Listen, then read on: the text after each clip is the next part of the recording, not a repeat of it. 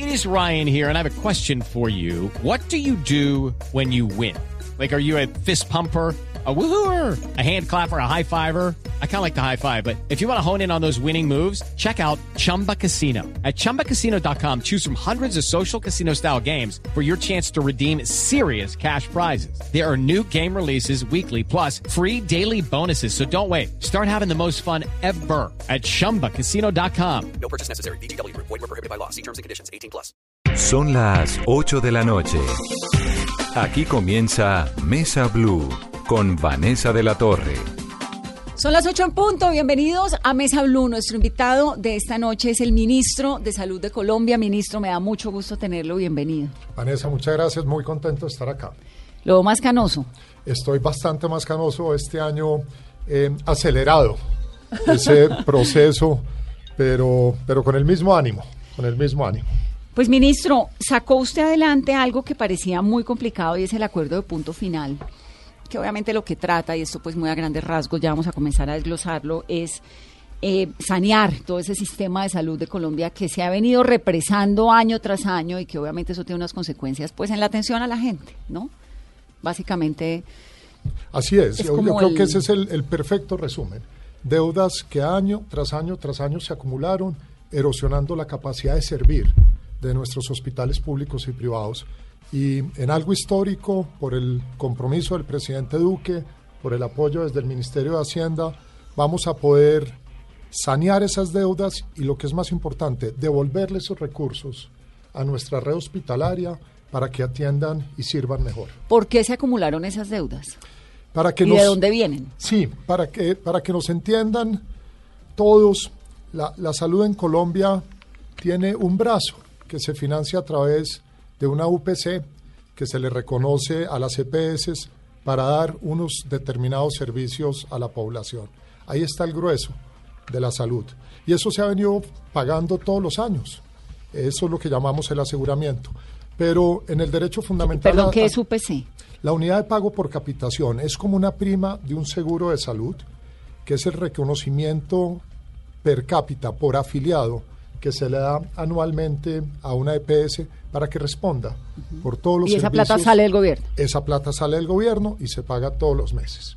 Y con eso es que estamos asegurados a una EPS.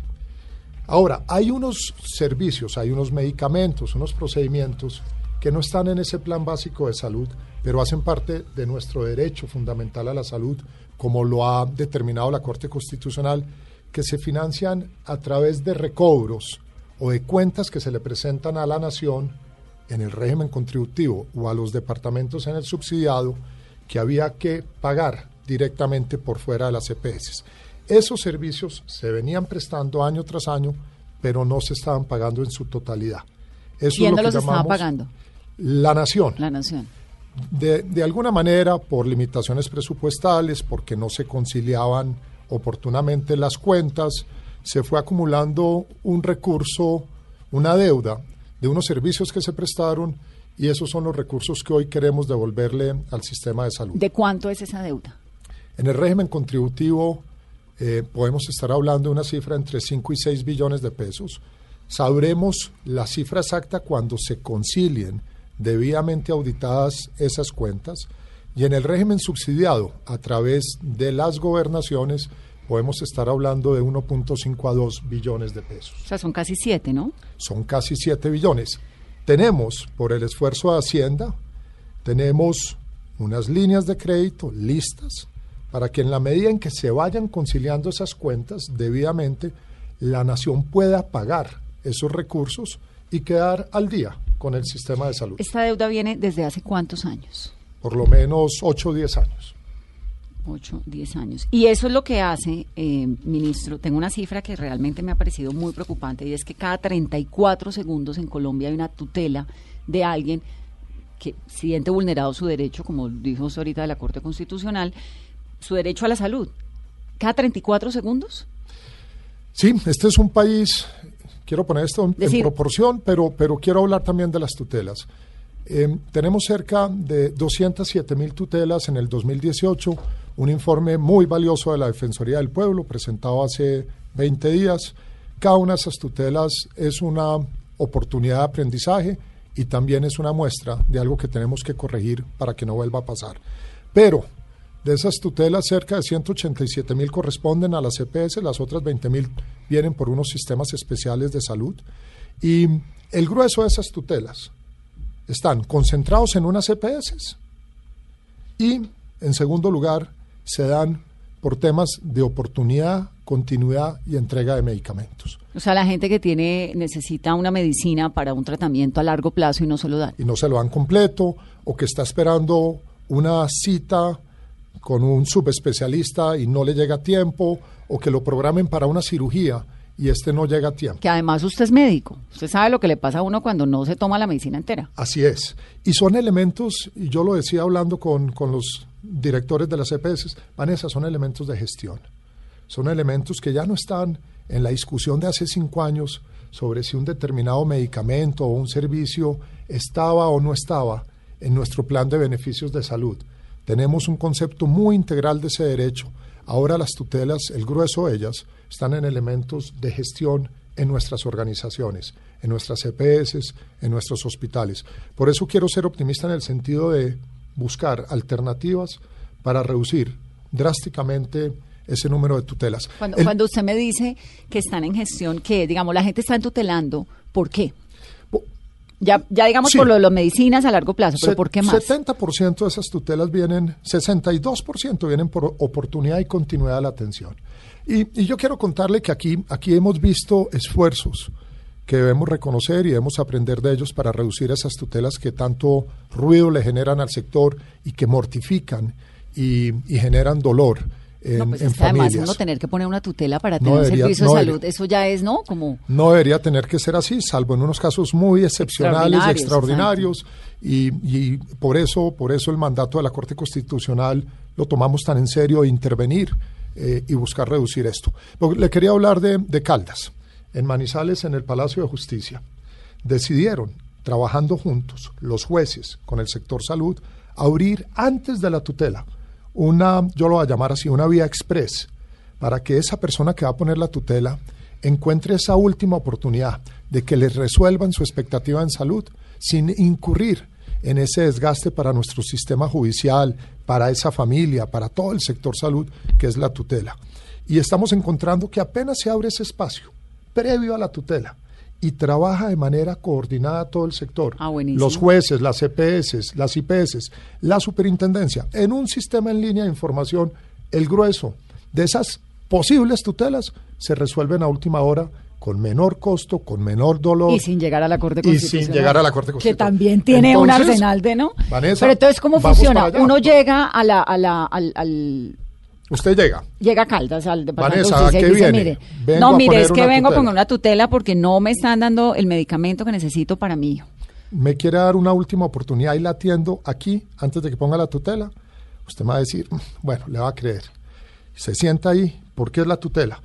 No me han dado el medicamento para el hijo. Muéstrame la fórmula, quién lo prescribió, cuál es su EPS, deme los datos, metemos todo un sistema y todo el mundo ve en tiempo real que no le hemos cumplido con la entrega de ese medicamento. Y se dispara un mecanismo para que en las siguientes 48 horas logremos resolverle lo que no hemos podido ¿Y eso es una iniciativa de quién? del Departamento de Caldas, de los magistrados en el Palacio de Justicia, del sector salud. Y yo quiero hacerle un reconocimiento. La semana entrante vamos para allá a aprender de ellos. Porque hay muchas cosas buenas pasando en el sector salud colombiano. Hay muchos hospitales haciendo innovaciones, hay EPS cumpliendo. El sector salud está todos los días atendiendo 48 millones de colombianos en todo el país, a toda hora. Y la gran mayoría de los casos Funciona. estamos teniendo éxito.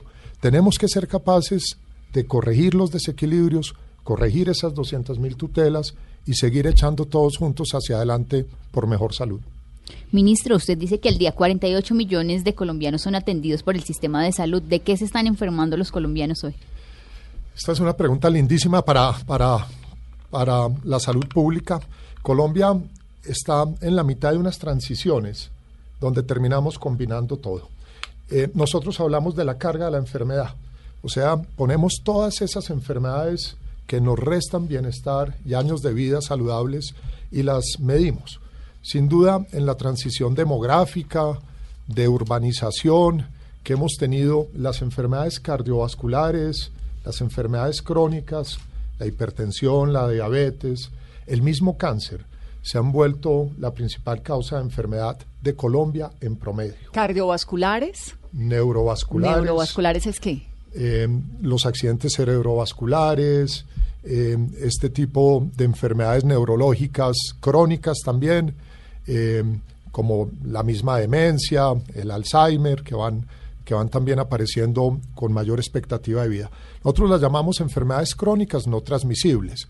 Son enfermedades que se van acumulando con mayor expectativa de vida y con estilos de vida más urbanos, más sedentarios, como el grueso de nuestra población. Pero al mismo tiempo, Colombia mantiene, detrás del promedio de, de estas cifras grandes, mantiene enfermedades infectocontagiosas, más asociadas con la pobreza, con la inequidad, con la exclusión, con zonas rurales muy importantes ¿Como qué? también. ¿Malaria ahí? Como la malaria, como el dengue, como eh, otras enfermedades como el Chagas, eh, la leishmania, etcétera.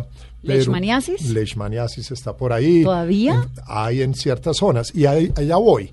Mientras en los grandes centros urbanos las enfermedades cardiovasculares concentran el grueso de nuestro esfuerzo, cuando nos vamos a las zonas rurales o sobre todo a las comunidades más vulnerables eh, y más alejadas, encontramos que, encontramos que enfermedades como la enfermedad diarreica aguda o las infecciones respiratorias agudas en población infantil son muy Mortales. importantes. Terminan siendo mortales. Y terminan siendo mortales. Claro. Entonces, hablamos, hablamos de una combinación de la carga de la enfermedad, donde tenemos temas crónicos con temas agudos, temas asociados al desarrollo, a la longevidad, a la urbanización, pero temas también muy conexos con la exclusión, con la, ines- con la inequidad, con la pobreza.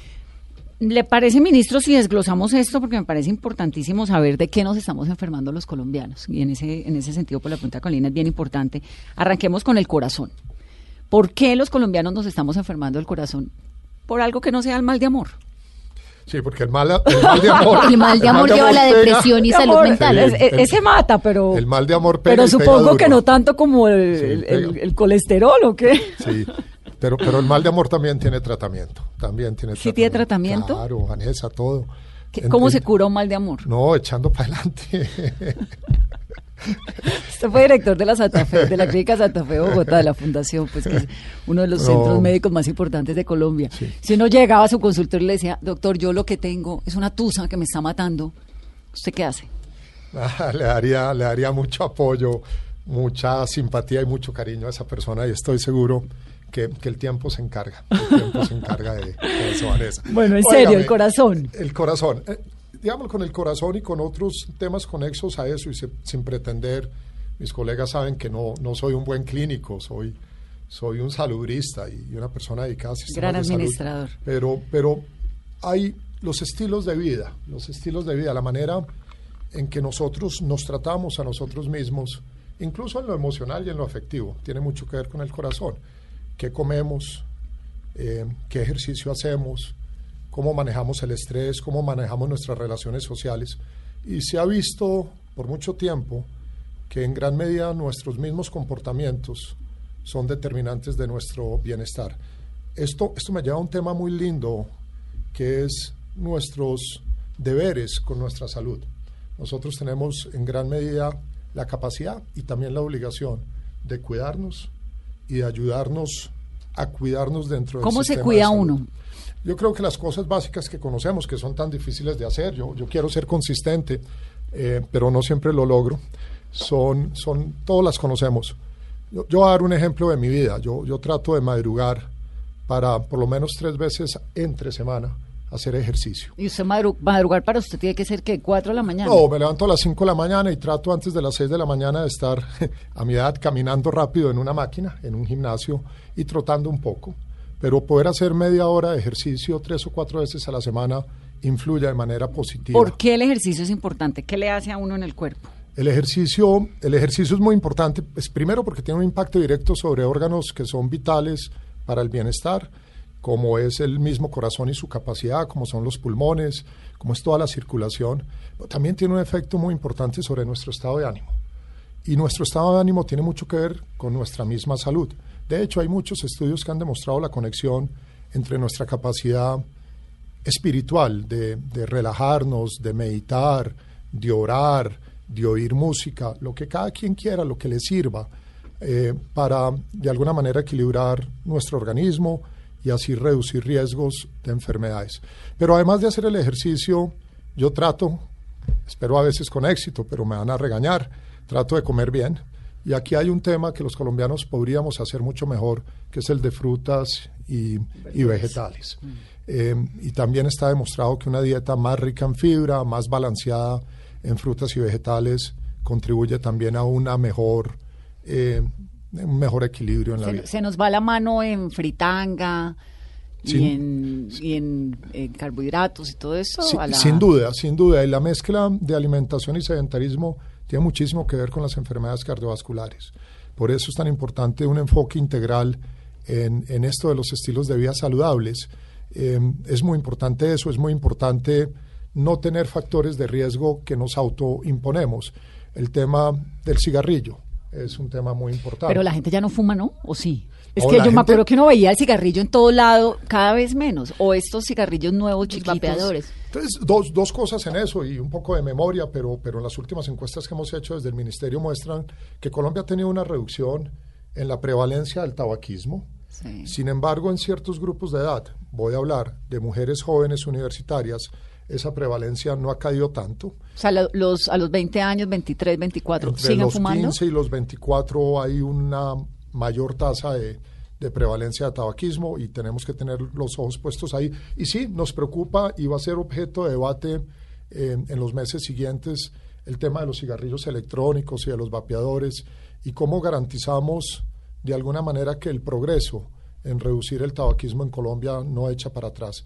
Ese es un factor de riesgo cierto, como lo es también el abuso en el consumo del alcohol o el abuso de sustancias psicoactivas que tienen un efecto dañino que puede repercutir en estas enfermedades no transmisibles. Entonces usted me estaba diciendo, hace ejercicio tres veces a la semana, trata de alimentarse bien. ¿Cuántas horas duerme? Estoy durmiendo cinco o seis horas si el insomnio no me ataca. Yo creo que uno debería poquito. dormir siete o ocho horas. Es muy importante eso. Y hay un tema, hay un tema bonito, a mí me parece lindísimo como, como colombiano, y es el de nuestras relaciones interpersonales. También se ha demostrado que aquellas personas que a lo largo de su vida invierten más en construir buenas amistades, en quererse, en tratarse bien, en ser respetuosos, viven más.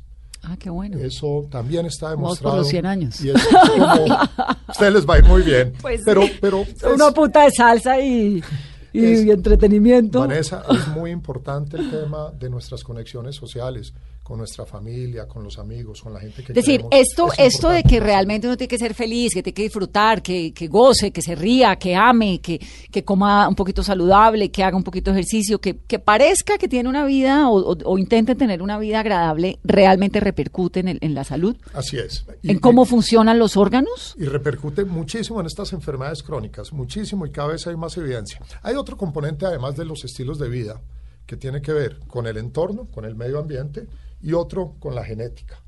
Hay, digamos, una predisposición genética en los individuos hacia ciertas enfermedades eh, y hay entornos que pueden ser más o menos saludables.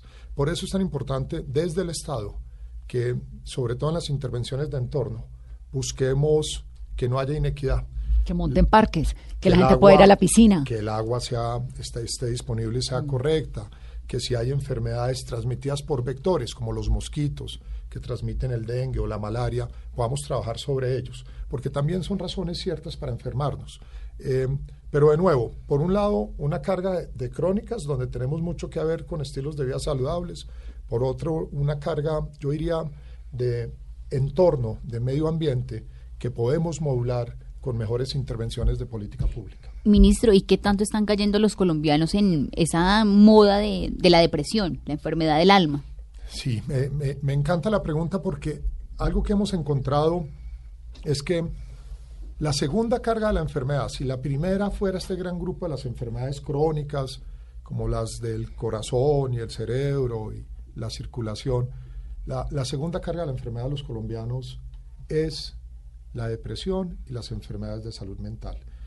Si, segunda. si fuéramos capaces, si fuéramos capaces de, de diagnosticar con más precisión en, eh, a todo nivel la enfermedad mental, yo no dudaría en afirmar que seguramente la primera causa de años de vida saludables perdidos por los colombianos está en la salud mental. Por eso desde el gobierno nacional hemos Perdón. tratado de, mirar a- mucho ese tema, un Vanessa. poquito en ese tema. La primera causa, lo que dijo que fue. si, si, si, si tuviéramos más capacidad de diagnosticar y menos subregistro de los trastornos mentales, no nos sorprendería que ahí estuviera la primera causa de enfermedad de los colombianos, en la ¿Mental? patología mental. O sea, realmente entonces no somos tan equilibrados mentalmente los colombianos como a veces creemos, Ni tan felices. ni tan felices. Tenemos, tenemos muchas necesidades desde el punto de vista de salud mental. Tenemos un, una incidencia de depresión muy importante, ¿Alta? muy ¿En importante. qué edades? a todo nivel, pero, pero se, se exacerba en la tercera edad y también golpea muy duro muchas veces a, a jóvenes y adolescentes. Otras manifestaciones de esta enfermedad mental grande tiene que ver con el abuso de alcohol, el abuso problemático y de sustancias psicoactivas. Cuando usted habla de sustancias psicoactivas, ¿qué son? ¿Estupefacientes? ¿Marihuana? son, ¿Consumo de drogas? múltiples tipos de drogas que, que tienen esa estimulación, digámoslo, neurológica, cerebral, que generan adicción eh, y que van de la mano muchas veces con otras patologías mentales. Tenemos ahí eh, las, los comportamientos sui- suicidas, los intentos de suicidio o los suicidios, y tenemos también, y es un problema nuestro que debemos enfrentar, los distintos tipos de violencia. Para nosotros, digámoslo, esa depresión, la violencia, la farmacodependencia y el suicidio son expresiones de, de necesidades de apoyo en salud mental. Y si uno hace un análisis de los últimos años en Colombia, que seguramente su ministerio lo tiene, hoy en día los colombianos tenemos más eh, eh, deficiencias, si es el término, mentales o problemas de salud mental que antes. O sea, ¿esto va en aumento o va en...? Sí, en sin duda, las, las líneas, las líneas en, en depresión y muy particularmente en farmacodependencia y en intentos de suicidio nos, nos, nos generan alertas. ¿Y por qué? nos generan alertas. Puede ser parte del mismo desarrollo social en el sentido de, de esta urbanización, de muchas formas nuevas de, de vivir que tenemos, más, más aceleradas. Yo no quiero especular en esto, pero yo creo que todos en, nuestros hogares, en nuestras relaciones, vemos como todo va cambiando y va cambiando muy rápido. Va cambiando para los jóvenes, va cambiando para nosotros y nos generan nuevas digamos, los nuevos niveles de estrés y de, y de presión social y personal importantes. Hubo un momento en el que, eh, en algún momento, me acuerdo que leí un artículo sobre Francia, que era una nación adicta al Prozac, tal vez, y, y me llamó un montón la atención. O sea, Colombia también. No tengo cifras ahí, digámoslo, Digamos, con, ansiolíticos, con ansiolíticos o antidepresivos, pero por ejemplo, podemos ver lo que ha sido la epidemia de abuso de opiáceos en Estados Unidos. Su mayor problema de salud pública hoy está dado en, en- en esa epidemia que ha llevado a, a unas tasas incluso de mortalidad impresionantes. Y, y en muchos países, est- estuve hace poco reunido con ministros de salud de Europa, y para muchos de ellos estos trastornos mentales y la farmacodependencia eh, son retos muy importantes en salud pública. Al mismo tiempo, Vanessa, tenemos otros, tenemos, tenemos los temas de malaria, tenemos los temas de desnutrición, tenemos los temas de accidentalidad vial. Digámoslo, a, a esa pregunta original de, de qué sufren los colombianos, hombre, sufrimos de, de- de muchas Lo cosas, que pasa digámoslo es al que tiempo. lo de la salud mental me llama un montón la atención porque, pues, no, no, sobre todo por lo que nos dice, que si hubiera un registro mayor o una posibilidad de analizarlo mayor de forma eh, eh, más, más amplia, tal vez sería la primera causa de enfermedad de los colombianos. Sí, ¿no? hay, hay unas investigaciones que se están haciendo muy interesantes que, que buscan capacitar al talento humano del primer nivel de atención, del nivel más básico, enferme- enfermeras y médicos generales en la detección oportuna de los trastornos mentales para poder intervenir, dar, dar terapia, dar acompañamiento eh, con más efectividad. Y en alguno de ellos, por ejemplo, de cada, de cada, de cada 10 adultos que consultan en medicina general, por lo menos en una cuarta parte de ellos, en una cuarta parte de ellos hay trastornos de salud mental que requerirían apoyo y terapia. Ministro, y para curar estas enfermedades, no solamente en las crónicas, sino también las de salud mental, muchos han acudido a la medicina no tradicional, el uso de la marihuana medicinal. ¿Cuál es su opinión frente a la marihuana medicinal? Bueno, yo, yo creo que la pregunta la contesto no tanto por ese uso, porque no es tan frecuente, sino porque hay un, un interés muy importante a nivel mundial en avanzar en, en entender las propiedades terapéuticas de- del cannabis medicinal. Y, en eso, digámoslo, hay, hay una evidencia sólida en algunas patologías, en algunos dolores crónicos, en, epilepsia, pero espero que a la vuelta de, muy pocos años tengamos mucha más información sobre las bondades terapéuticas que puede tener esta sustancia u otras en distintas patologías. Este es un campo muy nuevo y ha llamado muchísimo la atención y se está trabajando y el país lo está también trabajando, pero todavía nos falta entender cuál es ese límite o ese potencial al que puede llegar el cannabis medicinal. ¿Pero a usted le gusta que se masifique el uso de, de la marihuana medicinal? Pues en el sentido de que la podamos usar con calidad en las cosas en las que sirve, sin duda. ¿Sirve? Eh, no podemos, hay, hay en este momento, digámoslo, en la literatura una evidencia creciente en determinados usos. Hay mucha investigación para ampliar los usos y tendremos que ver hasta dónde llega el efecto terapéutico de- del cannabis. En el caso colombiano, lo que es muy importante es que este desarrollo, que, que empezó hace tres años, se haga con altos estándares de calidad, se haga bajo un marco regulatorio claro, eh, que nos dé esa tranquilidad de un desarrollo con calidad y, y ojalá, digámoslo, podamos tener productos que realmente tengan valor terapéutico. Hacia allá creo que se está moviendo eh, esta industria tan reciente. Numeral, Vanessa, pregúntele a mi salud. Los estamos leyendo con sus mensajes, con sus opiniones. Muchos mensajes hasta ahora, Carolina. Continuamos recibiendo preguntas a esta hora con nuestro numeral Vanessa, pregúntele a Minsalud. ¿Hasta cuándo vamos a tener en el país que seguir viviendo estos casos del paseo de la muerte, hacinamiento en las salas de urgencia, en las salas de cirugía? ¿Por qué tanta demora en las citas con especialistas? Son algunas de las preguntas que recibimos a esta hora. Permítame, ministro, voy a hacer una pausa rápidamente y al regreso le voy a preguntar su opinión personal sobre el glifosato, sobre el aborto, sobre la eutanasia. Me parece que son temas que sí o sí pasan por su ministerio y por su sapiencia. Volvemos en breve. Esto es Mesa Blue.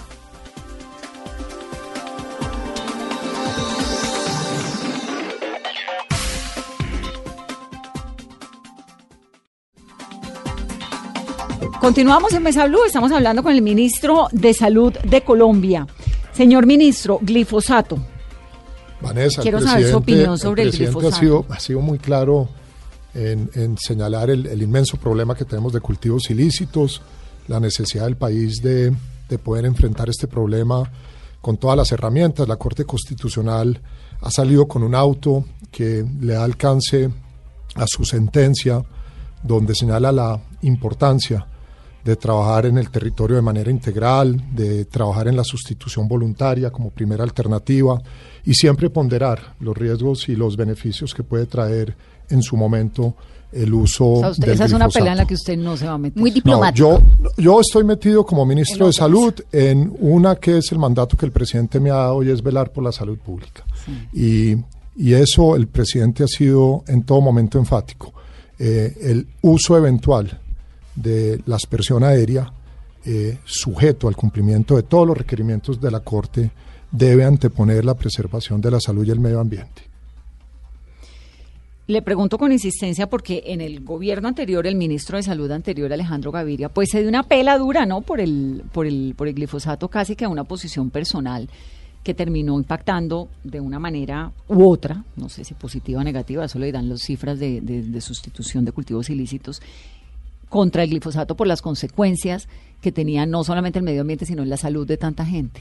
En el Putumayo, en Tumaco, en, en- Nariño, pues sobre todo, mostró eh, casos de personas a las cuales su vida se les afectó como consecuencia del, del- del glifosato. ¿Usted desde su ministerio ha tenido la posibilidad de adentrarse en esas zonas y de ver qué le ocurre a una persona cuando está durante varios años sometida no a un tarrito de glifosato en una casa, en un jardín, sino a un avión echándole glifosato encima? Sí, yo, digámoslo, no, no quiero, digámoslo, repetir aquí lo que, lo que vio el país en, en, en la audiencia con la Corte y es un montón de evidencias de lado y lado sobre, sobre una sustancia química que, que es, es, tóxica y, y, que tiene que ser usada con precaución.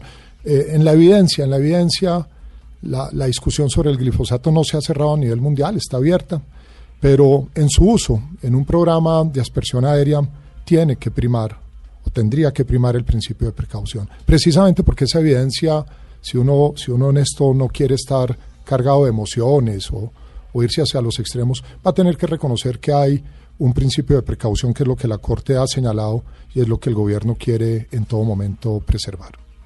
Ministro, eutanasia. El derecho a morir es un, es un derecho que en Colombia tienen los ciudadanos, también la Corte ha avanzado mucho en él. Yo, yo quiero, Vanessa, aquí ser franco con el país. Yo, yo, como todo individuo, tiene posiciones personales. Las tengo en todo. Tengo, tengo mis amores, tengo mis temores, tengo mis creencias, tengo mi cultura. Pero como ministro de Salud no debo hacer un ministerio con base en mis posiciones personales. A mí nadie me llamó a ser un ministro de Salud para traer la posición de Juan Pablo Uribe. Tengo que tener el mayor respeto por la salud pública basada en evidencia y basada en la defensa de, de derechos individuales que están en el centro de la salud pública. Y en ese sentido, en Colombia, la Corte ha privilegiado en ese tema, también en la interrupción del embarazo, unos derechos. Y es correspondencia del Ministerio garantizar que esos derechos se cumplen. Si Juan Pablo Uribe está en su lecho de muerte con una enfermedad crónica terminal gravísima, ¿pediría la eutanasia? Yo he hablado en mi caso personal sobre mi derecho a morir dignamente. Sin duda alguna. Y la gente que me quiere me entiende entiende cuál es esa posición mía personal. Pero yo mal haría en pretender que el país se deba acomodar a mi, a mi pretensión. Eh, hoy, de nuevo, a nivel constitucional como un derecho, los colombianos, con unos debidos procesos, en unos procedimientos que son rigurosos además, pueden tener gran apoyo eh, al final de la vida. Ahora, en esa, en esa discusión hay un tema que desde el punto de vista asistencial es muy importante y es nuestra necesidad como sistema de salud de poder dar el cuidado paliativo necesario, oportuno y suficiente para toda persona que tiene una enfermedad terminal o que está sufriendo al final de la vida. En, en, la medicina moderna, en la asistencia moderna, tenemos formas para que la gente no tenga que tener dolor, no tenga que tener esa angustia, pueda estar acompañada con calidad de vida en lo posible, en ese momento cierto que todos vamos a tener de la muerte. Es muy importante que cuidemos el cuidado paliativo para que pueda cuidar a los enfermos terminales y al mismo tiempo también que defendamos los derechos que están consagrados en el país.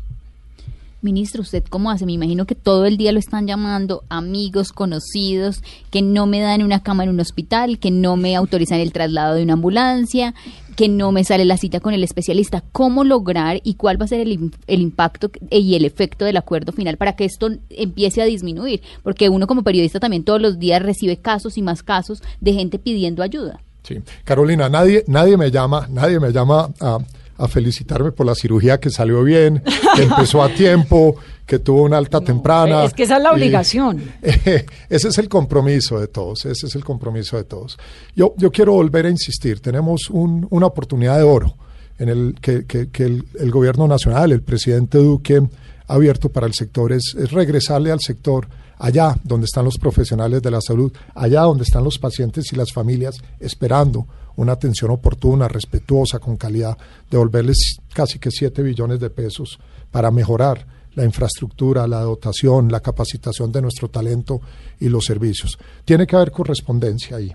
Es muy importante que la plata llegue allá al final. ¿Y cómo van a vigilar que la plata realmente llegue? La, la ley del Plan Nacional, que es la que nos faculta avanzar con este acuerdo de punto final, es muy clara en señalar que los recursos que se reconozcan deben ser transferidos por parte de aquella EPS o aquella gobernación a esos hospitales o clínicas que son los acreedores de esa EPS o de ese departamento. Quiero decir, si, si una EPS A eh, va a recibir 100 pesos porque encontramos con las debidas auditorías que se los debíamos como nación, le vamos a decir a esa EPS, usted a quién le está debiendo en su red de servicios, a quién le está debiendo plata precisamente donde están los usuarios. Y esos 100 pesos van a ir directamente a esos acreedores. ¿Eso va a ser en bonos o en efectivo? Eso va a ser en efectivo. Eso va a ser en transferencias con unas líneas de crédito que el ministerio ya, depen- ya, ya dispone. Yo, les, yo estoy hablando de un ejemplo que me llamó la atención. Lo, lo oí eh, viendo televisión en uno de esos pocos momentos. Viendo Noticias Vi, Caracol. vi que le hacían la pregunta sobre el acuerdo de punto final a un gerente, el hospital departamental de, del Meta, un hospital que visité hace dos meses. eh, en estas correrías por todos los hospitales públicos de Colombia, un hospital lleno, con unas urgencias que trabajan al 200 o al 300% y que le sirven a todo el oriente de Colombia. Y, y le decían, oiga, y el acuerdo de punto final, eso es una promesa. Y él dice, no, eso es una realidad.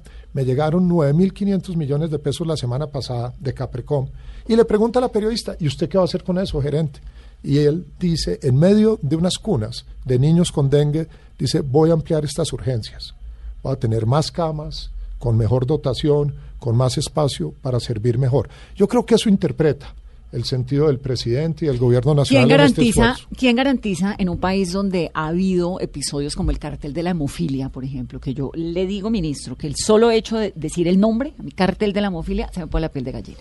Me parece inverosímil que la plata de la salud.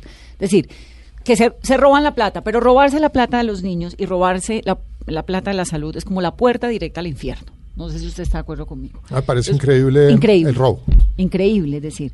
Y entonces uno dice, ¿cómo vamos a garantizar que la plata que le está entrando a los hospitales, a las EPS, a todo esto, se vaya para donde corresponda y no que se enrede en los políticos de turno, porque muchas veces termina entre la salud y la, y la política una puerta ahí que, que- que el político de turno le da el cargo al otro para que eh, se robe la plata. Digamos, ¿quién está fiscalizando esos recursos tan grandes? Vanessa, estamos haciendo múltiples cosas al tiempo en esto que es uno de los retos más grandes de, de nuestro sistema y son los flujos financieros y que no haya espacio para la corrupción y para la desviación. Por un lado, una Superintendencia Nacional de Salud fortalecida, trabajando más de la mano con la Superintendencia de Sociedades, Industria y Comercio, muy de la mano con los organismos de control, un reconocimiento a la Defensoría, a la Procuraduría, a la Contraloría, a la Fiscalía, que están cercanos al sector tomando las acciones que tanto necesitamos. Queremos darle transparencia a los flujos, queremos a través de medidas regulatorias que se vea ese flujo, que, sea información pública con quién se contrata y a quién se le paga. Y de nuevo, en el caso del acuerdo de punto final, vamos a garantizar en su reglamentación que los giros no llegan al comienzo de la deuda, sino al final de las acreencias donde están los pacientes, donde están las familias, donde están los servicios. Allá se van a hacer los giros. Ahora bien, la salud en Colombia, esto lo tienen que entender todos los ciudadanos, está descentralizada desde hace 25 años. Quiere decir que los hospitales dependen de gobernadores y de alcaldes, el nombramiento de sus gerentes, de sus juntas, su evaluación de desempeño. Claro, ahí es Y- donde está el- el- el- la maniobra política. ¿Qué estamos haciendo ahí? Hemos generado un programa nacional que se llama Hay Hospital, donde estamos mostrando cuál es la situación actualizada cada tres meses de los 933 hospitales públicos. Usted puede entrar y decir, quiero ver el desempeño de los hospitales de Cundinamarca, quiero verlo en los aspectos financieros, en los de servicio, en los operacionales o en salud pública, y quiero ver cómo se compara con otros hospitales públicos, quiero ver el de mi municipio comparado con el del municipio del Póngame lado. un hospital que a usted particularmente le parezca que tenga un ejemplo de lo que corresponde hacer en salud. Un hospital de Colombia que usted diga, este es un buen hospital. Tengo, rural. tengo decenas de hospitales y, vea Vanessa, yo he estado en más de 140 hospitales públicos en este año, en todo Colombia, en todos los departamentos. Y en casi todos he visto con inmenso orgullo gerentes, enfermeras, médicos, auxiliares, haciendo las cosas muy, muy bien. Eh, me da pena, me da pena Nombrar uno. me da pena no nombrarlos todos, pero, pero voy a arrancar. Voy a arrancar de Ipiales, con el hospital de, de Ipiales. Voy a pasar al Susana López en Popayán. Le voy a hablar de el esfuerzo que se ha hecho en el Valle del Cauca con, con los hospitales públicos. Le voy a hablar del San Juan de Dios en Armenia, de la S. Tundama en Duitama. Le voy a hablar del hospital de Pitalito. Eh, Sí, se puede. Oiga, no, hicimos hace poco un evento en el ministerio que se llama Sí se puede, donde trajimos de primer nivel, de segundo, de alta complejidad, gerentes y grupos de profesionales de la salud en Colombia que están haciendo las cosas muy, muy bien, con orgullo, que pueden acreditarse con estándares superiores de calidad, que pueden mostrarse internacionalmente con gran, con gran orgullo, porque lo están haciendo muy bien. Y, y queremos estar todo el tiempo, mientras reconocemos y enfrentamos los problemas, también reconociendo y alabando ese buen desempeño. Lo que pasa es que obviamente, digamos, uno, usted hace uno- una lista y dice estos hospitales funcionan, pero con que una sola persona, esta mañana se murió una señora que iba a tener un parto, lo reportó Eduard Porras, y no la atendieron, y se murió la señora. Entonces dice uno, por una persona que se muera, por una, o que no la atiendan, o que tenga un hijo enfermo y no le suministren la medicina que requiere para su tratamiento, pues ya es, es, es, es Sí, decir, sí. eso no, es como una sola persona, no debería ni siquiera ocurrir. Sí, yo vengo, yo vengo del mundo asistencial donde reconocemos que un caso lo es todo. O sea, Exacto. cada caso lo es todo. Pero también reconocemos que los sistemas de salud, todos, todos, siempre van a ser falibles. Siempre se van a dar situaciones frustrantes, errores, problemas, desviaciones. ¿Qué es fundamental en estos sistemas que son tan complejos, Vanessa y Carolina? Que, que haya capacidad de mejoramiento que podamos aprender de los errores para que no se repitan, que podamos tomar las medidas, tanto en política pública como en gestión, en gerencia, para que el servicio mejore para el ciudadano. Hoy, y lo puedo decir objetiva y categóricamente, los servicios de salud en Colombia en general son mucho mejores a lo que eran hace 20, 30 o 50 años. Hoy tenemos más acceso a instituciones de mejor nivel, con más medicamentos, con más tratamientos sí. que hace 20, 30 o 50 años. Pero nunca vamos a podernos detener en la aspiración de mejorar el sistema, de reducir a cero las tutelas, de reducir a cero los, a cero los errores médicos o los errores asistenciales que se dan en todo el mundo. Y de nuevo, es nuestra capacidad autocrítica de mejoramiento y algo que, que lo quiero enfatizar, que todos los que estemos en salud trabajemos por una sola razón, y es servirle al paciente, a la familia y a la comunidad. No podemos tener en el sector salud instituciones, empresas, actores que tengan otra finalidad. Si todos, con o sin ánimo de lucro, públicos o privados, trabajamos por ese paciente, por la familia y por la comunidad, vamos a estar permanentemente mejorando la salud para todos. El sistema de salud en Colombia, pues hay un régimen subsidiado y hay, un, hay unas personas que subsidian ese régimen. Es. ¿Hay, hay eh, abuso de quienes se subsidian? Sí, Vamos, hay un sí, registro sí. extra. Es, Sí, hay, hay- ¿Todos los subsidiados realmente deberían ser subsidiados? No, seguramente no. Y acá también vienen medidas importantes. Vea, tenemos, tenemos la mitad de la población todavía en el régimen subsidiado. ¿El 50%? Cuando el país, claro, cuando el país ha hecho un gran esfuerzo en reducción de la pobreza. Deberíamos tener seguramente más personas en el régimen contributivo.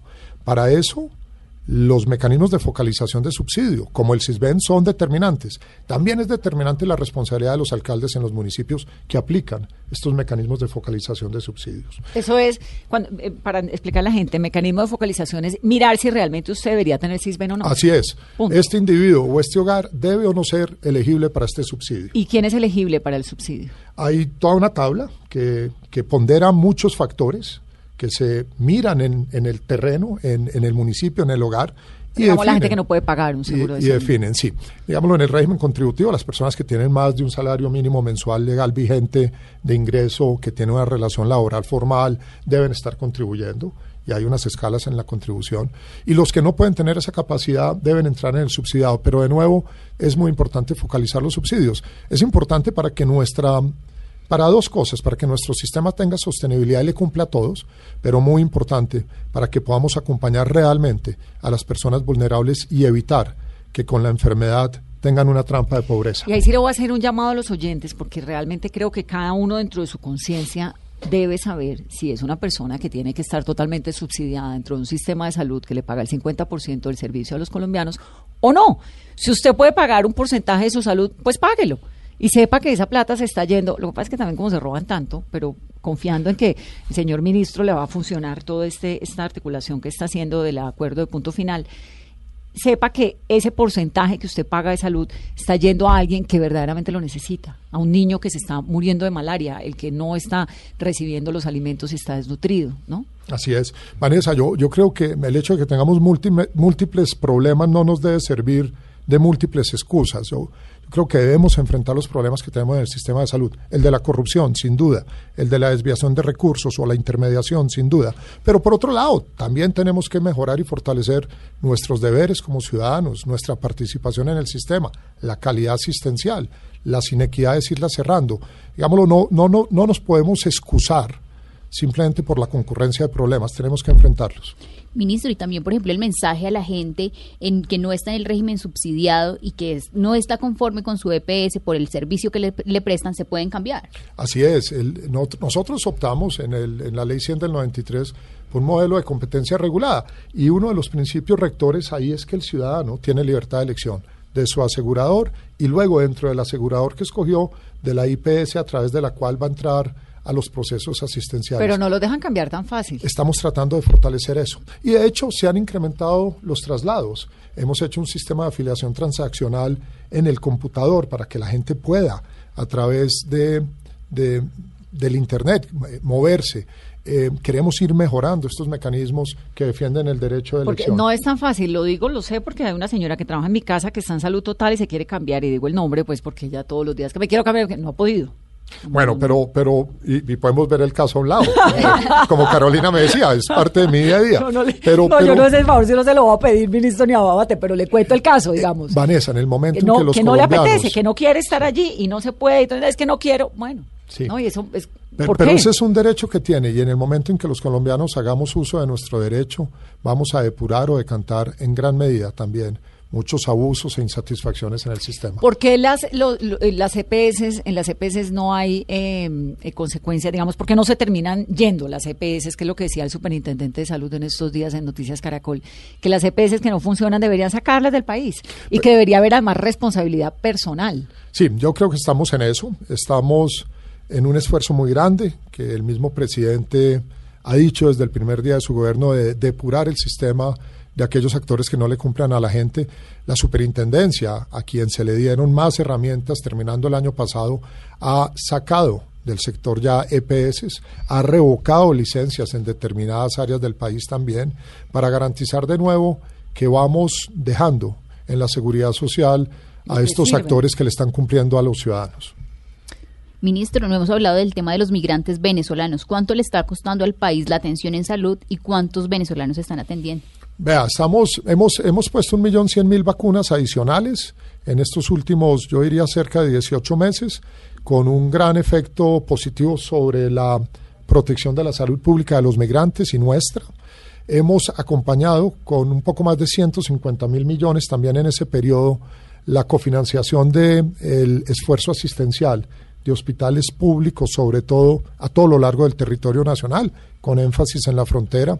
Y estamos empezando un plan de choque para afiliar a la seguridad social, bien sea en el contributivo o en el subsidiado, a cerca de 750 mil migrantes que ya tienen un permiso especial de permanencia. Esa va a ser la respuesta, digámoslo, de largo plazo.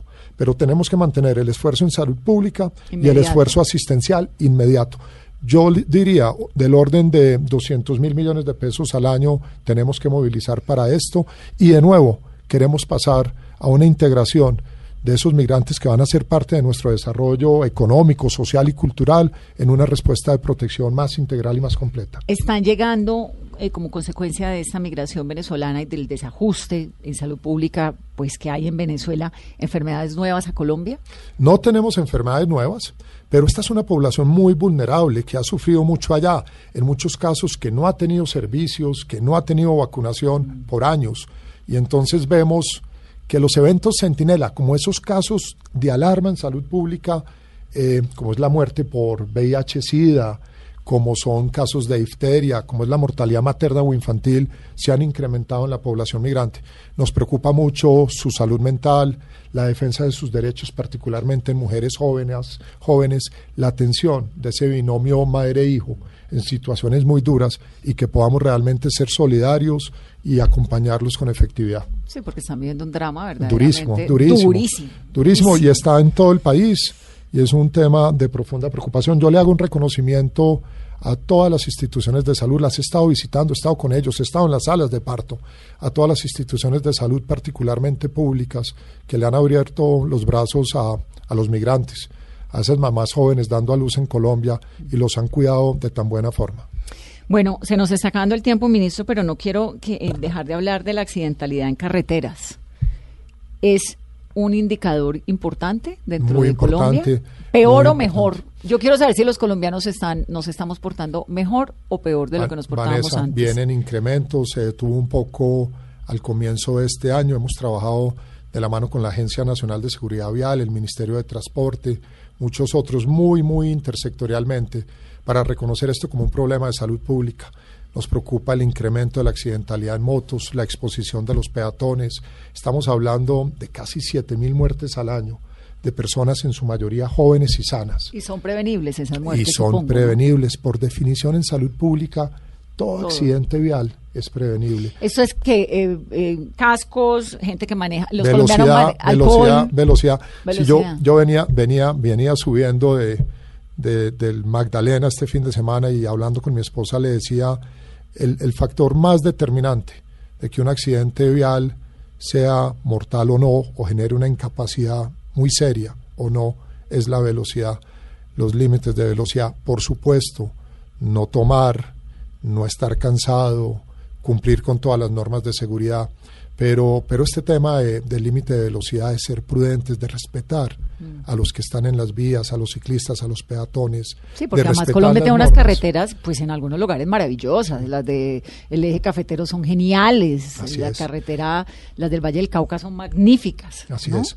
Vamos a seguir trabajando muy de la mano con la agencia y con el Ministerio de Transporte en este tema que es un tema fundamental en la salud pública, la accidentalidad vial. Ministro, ¿y ¿usted se toma un vinito de vez en cuando? Sí, se me había olvidado en los estudios de vida saludable. Ahí hay una discusión grande. Pero venga, yo, yo, yo, yo sí me lo tomo y, y- y claro que sí, pero, pero me lo tomo con la mujer que quiero, con la música que me gusta, hablando de las cosas que queremos y yo creo que eso hace parte de nuevo de, de cuidarme, de cuidarme. Eh, estoy en una, en una oportunidad profesional lindísima de servirle al sector y al país que tiene una carga de intensidad que subestimé, sin duda.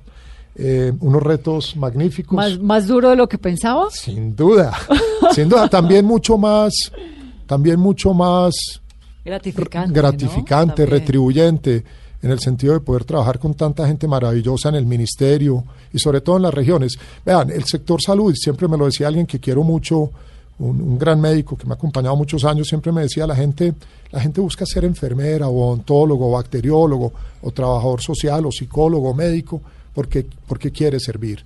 Y, y el grueso de nosotros que estamos en el sector salud, estamos para servir. Yo le hago un llamado a todos, que sin color, sin ningún tipo de división, echemos para adelante en salud en Colombia. Hemos avanzado muchísimo, tenemos unos retos ciertos, nos duelen, nos molestan, tenemos preocupaciones, pero estamos tratando de enfrentarlas. La salud es de todos y entre todos deberíamos, Vanessa y Carolina, echar para adelante en la salud. Ministro, ¿y cada cuánto va al médico y ha vuelto a jugar fútbol? Oiga, el fútbol, el ¿Quién fútbol, es su médico? Co- colgué los guayos, el fútbol era mi vida, ah, eh, de la mano con, con, mi, con mi noviazgo y con la medicina, el fútbol era, era lo que le dedicaba el tiempo, adoro el deporte, hoy camino, hoy juego tenis, hoy, hoy tengo nostalgia por el fútbol, tengo mucha nostalgia y soy muy malo yendo a donde el médico, porque yo voy donde los médicos y siempre me pongo a negociar. Eh, no me haga esto, no me haga esto. Uno puede pero- negociar con el médico, ¿no? Pues, pero uno trata, mucha palanca. pues. uno trata, uno trata siempre de negociar con su médico, siempre trata, pero, pero agradezco muchísimo, agradezco muchísimo el trabajo de mis colegas, de las enfermeras, de las auxiliares, y ellas lo saben. Y, y de nuevo, en todo Colombia son personas magníficas sirviendo. Y a veces nos equivocamos y el sistema sin duda necesita alcanzar equilibrios de nuevo, con el paciente y la familia en el centro, con la comunidad Es en que el centro. gente- los médicos tienen, a, a mí, me- pues yo vengo de familia de médicos y a mí sí me impresiona un montón porque es gente que da la vida por la vida de los demás. O sea, eso, eso no pasa sino en la medicina. Yo lo creo así ¿No? y tengo y tengo una admiración por las enfermeras, ojalá me estén oyendo mucho, porque las quiero, son son impresionantes en la manera en que se echan en sus hombros los servicios de salud, los programas extramurales, la vacunación, la misma seguridad en los hospitales, la atención y el acompañamiento a los pacientes crónicos y les debemos hacer un reconocimiento permanente. De nuevo, no estoy diciendo que no haya problemas muy serios y muy profundos. Sí, y Los estamos haya uno enfrentando. al que no atiendan, usted Vanessa, y va a vamos, seguir durmiendo las tres horas. Oiga, y vamos a seguir echando para adelante en que tengamos una visión de largo plazo, trabajemos en la calidad, cerremos la inequidad en salud pública, reconozcamos nuestro talento humano y le demos equilibrio a nuestro sistema. Ministro, muchas gracias y muchas gracias además por su paciencia, por explicarle a los colombianos todos estos temas tan inquietantes.